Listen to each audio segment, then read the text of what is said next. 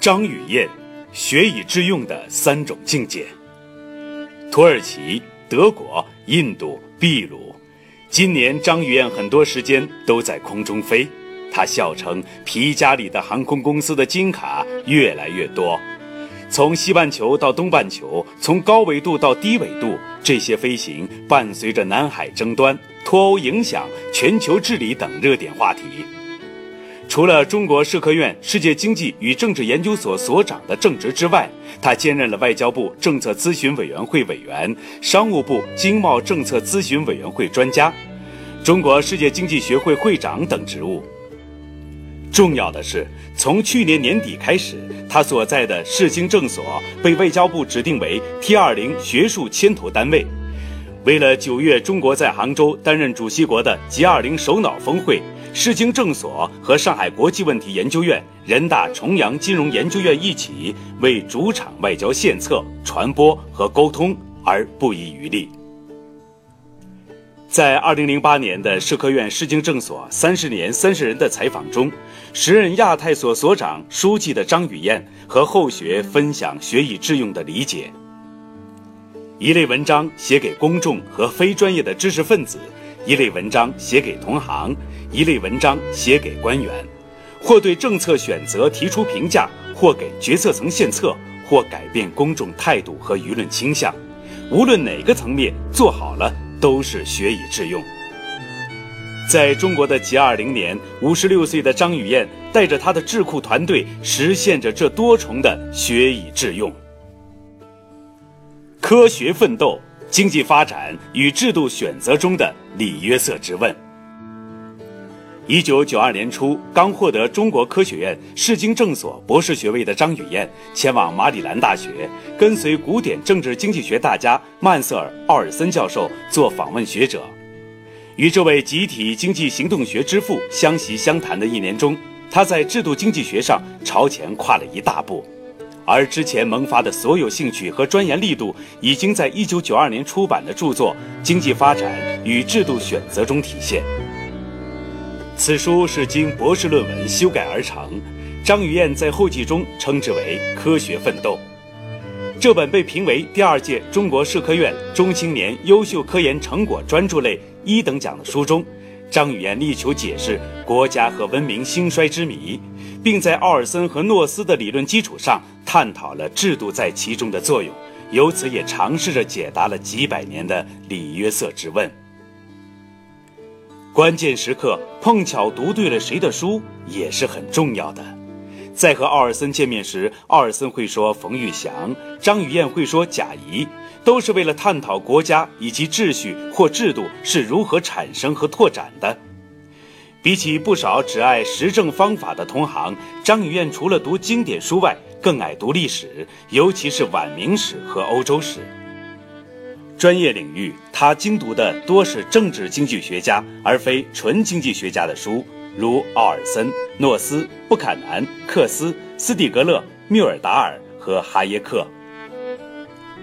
一九九八年，导师奥尔森去世，两周后，《经济学人》讣告末尾写道：“如仍然健在，其集体行动理论很可能将他送上诺贝尔奖领奖台。”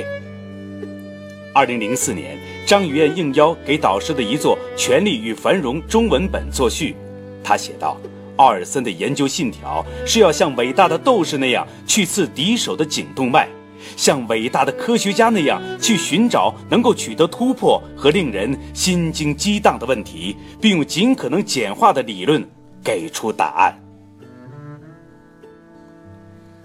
国际政治经济学寻找复杂问题背后的变量和逻辑。比起导师的惊世骇俗追求，更追求中国历史底蕴的张雨燕低调得多。一九七九年九月，因为高考名列前茅而进入北京大学，又被世界经济学的炫目名称所吸引，进入世界经济系。张雨燕一直随意地读着喜爱的书，听厉以宁讲西方经济学，倍感新鲜；上晏志杰经济学说史，感悟方法论之重要。考入社科院世经政所研究生后，与大十二岁的同届同学于永定聊天，深觉视野开阔。读罗兆宏教授博士时，他从比较经济学转到制度经济学，但和奥尔森一样，他爱简化表达的理论，爱寻求复杂现象背后的变量和逻辑。国际政治经济学是他在社科院研究生院里独创的一门课。从新世纪后，他先后转战社科院的美国所、亚太所，直到2009年6月回到世经政所任所长。除了制度经济学的研究，他用政治经济学研究国际问题，一来能够丰富对国际关系的理解，二来国际关系的大量事例也为其经济学所服务。此前，他在纽约总领事馆任两年领事，研究美国经济。除了有设计落实朱镕基访美、参观纳斯达克交易所的全程这样的历史性项目外，更多的是让他思考美国各种出牌背后的逻辑。而回国后任三年院长学术秘书的经历，也让他更具战略意识。受六十多年前美国国务院官员乔治·凯南在外交上发表的经典文章《苏联行为的根源》影响。二零一五年，张宇燕在同行、好友等美国研究专家的鼓励下，她和合作者出版了《美国行为的根源》一书。他将美国人变换的政策归结为三个变量：宗教热情、商业理念、集团政治。其三位一体下的价值诉求、现实利益二元目标，决定了美国的国家利益。书中，他将美国视为一个人格化的国家，因此必然有规律可循。决定世界的今天和明天状况与走势的国家，主要是美国和中国以及他们之间的关系。能迟滞中华文明历史复兴的，只有美国。作为中国学者，我抵御不住美国行为的根源这样迷人问题的诱惑。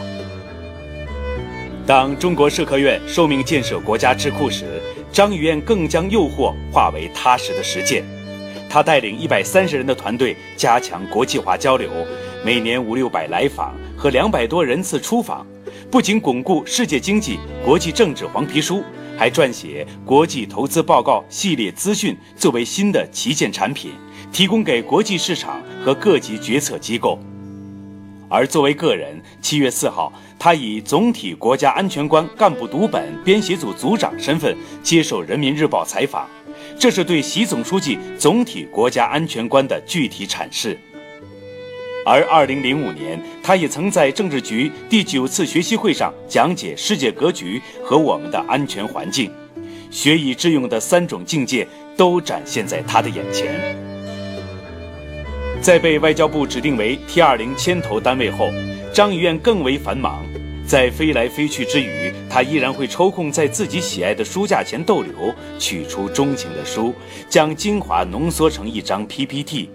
表达不出来的就不是你的。西方情报机构与苏联解体正被他翻阅着，变量和逻辑在他脑海中的键盘上敲动。